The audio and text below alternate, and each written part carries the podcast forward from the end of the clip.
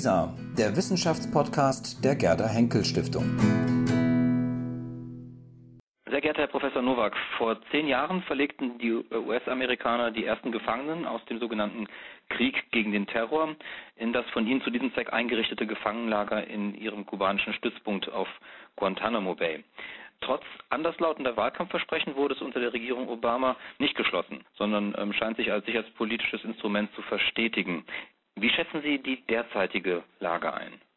Ja, Guantanamo Bay besteht nach wie vor, obwohl es natürlich jeder weitere Tag eine weitere Verletzung äh, des Völkerrechts darstellt. Es sind derzeit äh, 171 Menschen noch auf Guantanamo Bay festgehalten obwohl die Mehrheit dieser Personen von den USA eigentlich als nicht gefährlich eingestuft wird. Das heißt also Personen, die an und für sich von Guantanamo freigelassen werden könnten aber wo man die entweder nicht in ihre Heimatländer zurückkehren können, insbesondere nicht äh, in den Jemen, und auch nicht von Drittstaaten aufgenommen werden und auch nicht von den USA am Festland aufgenommen werden und daher leider weiterhin in Guantanamo verbleiben müssen, obwohl sie letztlich unschuldig sind. Warum können sie nicht woanders aufgenommen werden? Warum kann man die Lage der Gefangenen nicht ändern, wenn man doch augenscheinlich davon ausgehen kann, dass diese Menschen nicht schuldig sind?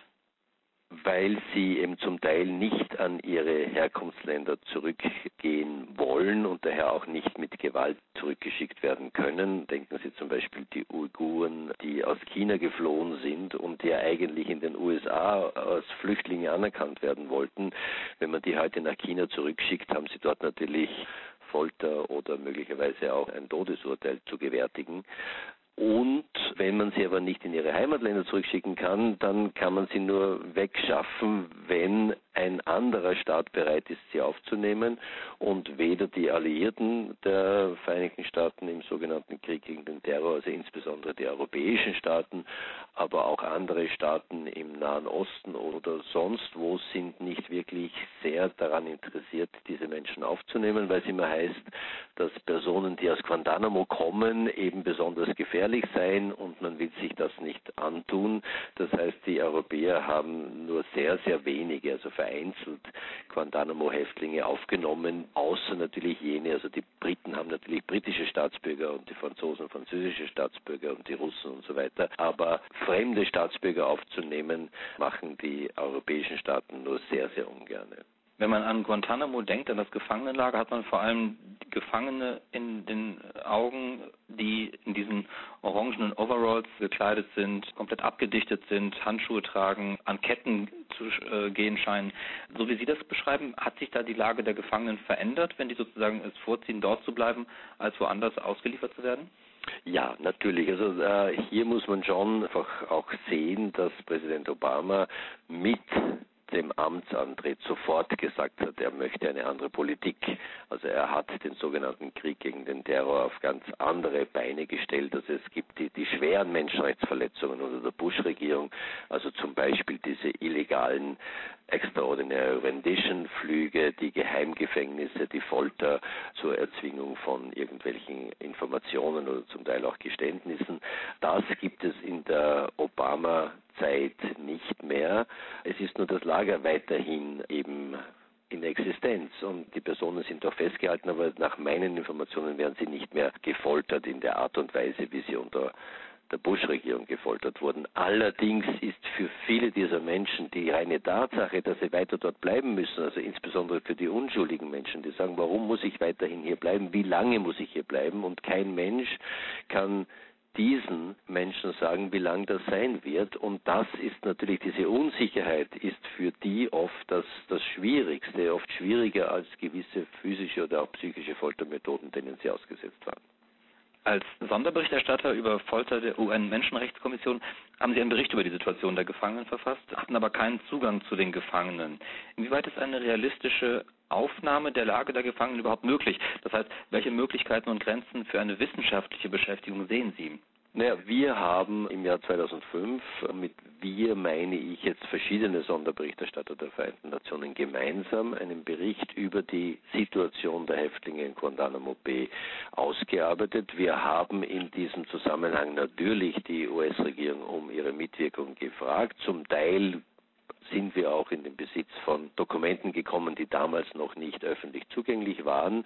Und die Bush-Regierung hat uns auch im Prinzip eingeladen, nach Guantanamo zu fahren. Wir haben dann nur am Schluss selbst diese Einladung wieder ausgeschlagen, weil uns die Bush-Regierung nicht wirklich garantieren konnte, dass wir private und vertrauliche Gespräche mit den Häftlingen in Guantanamo führen könnten. Und dann hat es wenig Sinn. Das sind generelle, also meine, bei, allen äh, Missionen, die ich durchgeführt habe, müssen mir immer die Staaten davor zusichern, dass ich unangekündigte Besuche in Haftstätten machen kann und dort vertrauliche Gespräche mit den Häftlingen führe. Das heißt, es hätte wenig Sinn gemacht, dorthin zu fahren und in der Anwesenheit von Militärs oder sonstigen amerikanischen Gefängnispersonal etc.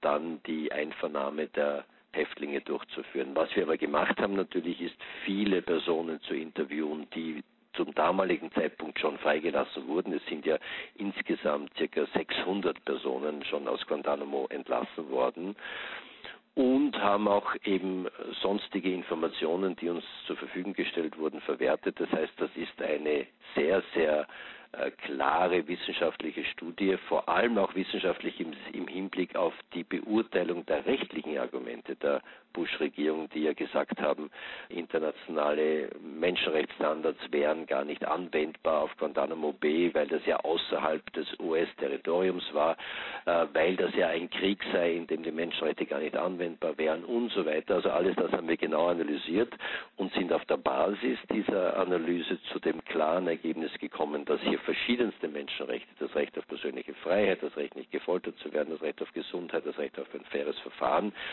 verletzt werden und dass aus diesem Grund auch Guantanamo so schnell als möglich geschlossen werden sollte. Wir waren die erste internationale Instanz, die aufgrund dieser Untersuchung diese klare Forderung aufgestellt hat, die dann ja auch von der EU und von vielen Staaten dann auch geteilt wurde.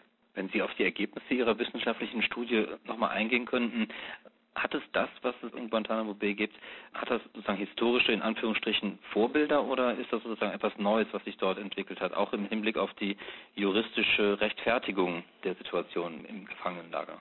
Zum einen natürlich die USA ja eine reiche Erfahrung mit Folter, wenn ich nur an die enge Zusammenarbeit der USA und auch der amerikanischen Geheimdienste mit den lateinamerikanischen Militärdiktaturen in den 70er Jahren, zum Teil auch noch 80er Jahren denke.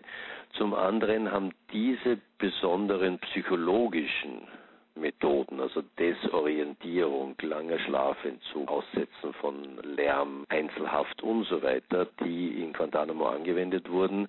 Da gibt es gewisse historische Vorbilder. Es ist auch nicht uninteressant, dass Alberto Mora, der Rechtsberater der, der Marine, und das ist ja ein Marinestützpunkt, hat dem damaligen äh, amerikanischen Verteidigungsminister Donald Rumsfeld ausdrücklich gesagt, was Sie hier anordnen, schwarz auf weiß anordnen, wir haben ja alle diese Orders, das hat die Europäische Menschenrechtskommission im Nordirland-Fall ausdrücklich als Folter bezeichnet und der Europäische Gerichtshof für Menschenrechte später zumindest als unmenschliche und erniedrigende Behandlung. Und da sind gewisse Parallelen. Also die britischen Sicherheitskräfte haben in ihrem Kampf gegen den Terrorismus der irisch-republikanischen Armee in Nordirland sogenannte Combined Interrogation Techniques angewandt. Das war also lange Stehen, das war auch ausdrücklich, was Ramsfeld angeordnet hat, dann Schlafentzug, äh, Essen und Trinkenentzug und eben auch den, also Überstülpung einer Kapuze und starker Lärm. Diese gemeinsamen psychologischen Methoden hat eben, wie gesagt, sind nach der Europäischen Menschenrechtskonvention unzulässig. Auch die Israelis haben im Kampf gegen den Terrorismus der Palästinenser ähnliche Methoden angewandt, die dann später auch natürlich von der UNO, aber auch vom, vom obersten Gerichtshof Israels als eben mit der Menschenwürde nicht vereinbar angesehen wurden. Also es gibt gewisse schon historische Vorläufe und auf die wurde auch die Bush-Regierung ausdrücklich aufmerksam gemacht, dass es hier auch internationale Praxis von internationalen Organen gibt, die sagt, solche Maßnahmen sind völkerrechtswidrig. Sie sprechen noch ein anderes Thema an. Der Westen ist, glaube ich, in Schwierigkeiten gekommen, vor allem auch die USA, nachdem sie eben, nachdem bekannt geworden ist, wie dieses Guantanamo-Lager geführt wird. Dazu kamen dann noch die Bilder ähm, aus dem Irak und auch aus Afghanistan, auch der Umgang dort mit Gefangenen. Der Westen scheint dadurch an moralischer Integrität verloren zu haben. Sehen Sie eine Möglichkeit, wie die Vereinigten Staaten und auch ihre Verbündeten diese zurückgewinnen können? Ich würde hier beim Westen schon eine wesentliche Unterscheidung machen. Also ich würde hier Europa nicht in einen Topf werfen mit den USA. Ähm, historisch gesehen haben Sie natürlich recht. Die Idee der Menschenrechte und auch der pluralistischen Demokratie hat sich im Westen in der französischen Revolution oder in der amerikanischen Revolution entwickelt. Das heißt, gerade diese beiden Staaten werden immer so angesehen als diejenigen, wo die Menschenrechte erfunden worden wären. Aber ich glaube doch, dass sich Europa in Reaktion auf den Holocaust und, und, und die schrecklichen Erfahrungen im Zweiten Weltkrieg dann in der zweiten Hälfte des 20. Jahrhunderts sehr deutlich weiterentwickelt hat und wirklich zu einem Pionier der Menschenrechte weltweit geworden ist, gerade durch den Europarat, die Europäische Menschenrechtskonvention, auch die hohen Standards der Europäischen Union, während die USA doch ja allmählich auch ihre Führungsrolle in diesem Bereich abgeben mussten. Und heute ist einfach leider zu konstatieren, dass die USA zu Staaten gehören, die also systematisch Menschenrechte verletzen. Das ist natürlich für das Image der USA äußerst schädlich. Und es hat auch, nämlich weil in der Bush-Regierung jetzt nicht nur gefoltert wurde, sondern weil auch mit allen möglichen rechtlichen Argumenten und Tricks versucht wurde, zum Beispiel die Absolutheit des Folterverbots auszuhöhlen, indem er gesagt hat, also im Ausnahmefall des Sticking Bomb Szenario und so weiter muss doch ein bisschen Folter auch gerechtfertigt werden können. Also man hat wirklich versucht zum ersten Mal die Folter wieder salonfähig zu machen und das hat nicht nur dem Image der Vereinigten Staaten großen Schaden zugefügt und es wird sehr, sehr lange dauern, bis das auch die, die beste amerikanische Regierung wieder gut machen kann, sondern auch weltweit den Menschenrechten sehr geschadet, weil viele andere Staaten dann gesagt haben, naja, also wenn sogar die USA offiziell foltern, dann dürfen wir das doch wohl auch. Wir haben ja auch Terroristen, die wir bekämpfen müssen.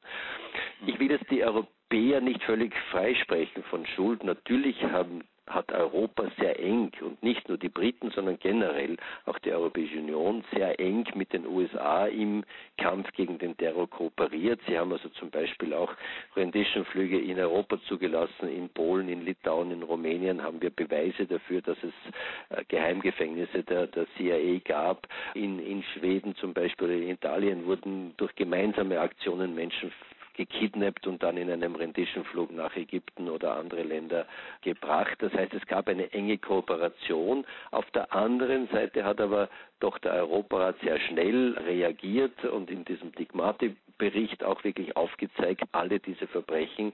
Und die EU hat sehr schnell sich auch distanziert und hat gesagt, also natürlich ist es wichtig, den Terrorismus zu bekämpfen, aber im Rahmen des Völkerrechts, im Rahmen der Menschenrechte.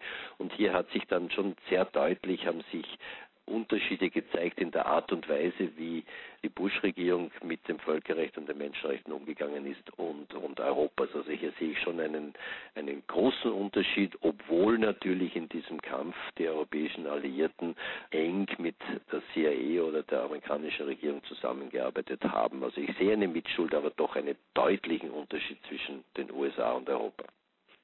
Zum Abschluss noch eine Frage. Kann denn das, was jetzt passiert ist in ähm, Guantanamo ähm, oder überhaupt auch das Verhalten unter der Bush-Administration der USA, ähm, kann denn so eine Art des Umgangs mit ähm, auch dem Begriff der Folter, kann das sozusagen ein Beispiel geben, im schlechtesten Sinne gemeint, dass sozusagen das Einfallstor genutzt wird für andere Staaten, dass sie sich sozusagen darauf berufen, wenn selbst die USA, die sich vor allem auf die Menschenrechte immer wieder berufen, diese Praktiken anwenden, warum sollten wir das nicht auch tun? Also ist das sozusagen, ist hier mit einem neuer Weg eingeschlagen worden oder wird es in der nahen Zukunft eher als Episode, als Fehlweg anerkannt und dann auch eben davon wieder eine Abkehr gefunden? Natürlich, zur Zeit der Bush-Regierung musste ich mich immer wieder mit diesen Argumenten herumschlagen. Nur ein Beispiel in Jordanien, wo mich der Parlamentspräsident sofort mit den Worten empfangen hat, warum kommen Sie überhaupt nach Jordanien, wenn doch sogar die US-Regierung offiziell foltert, warum untersuchen Sie dann bei uns?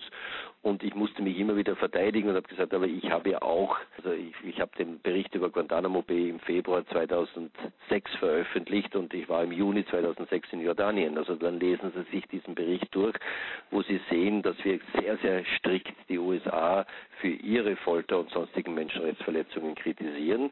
Ähm, aber deswegen äh, bin ich genauso berechtigt, auch zu untersuchen, wie es in Jordanien zugeht. Natürlich hat Jordanien auch eng mit den USA kooperiert, aber trotzdem muss man die Jordanien auch selbst verantwortlich machen können.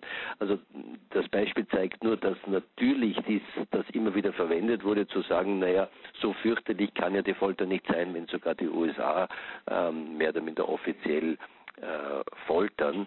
Mit der Obama-Regierung hat sich schon hier sehr viel verändert und die USA sind dabei, ihr Image wieder zu verbessern. Aber es wird noch sehr, sehr lange dauern, bis der Schaden, den die Bush-Regierung nicht nur in den USA selbst, sondern weltweit mit ihrer Politik der Menschenrechtsverletzungen angerichtet hat, wieder gut gemacht werden kann.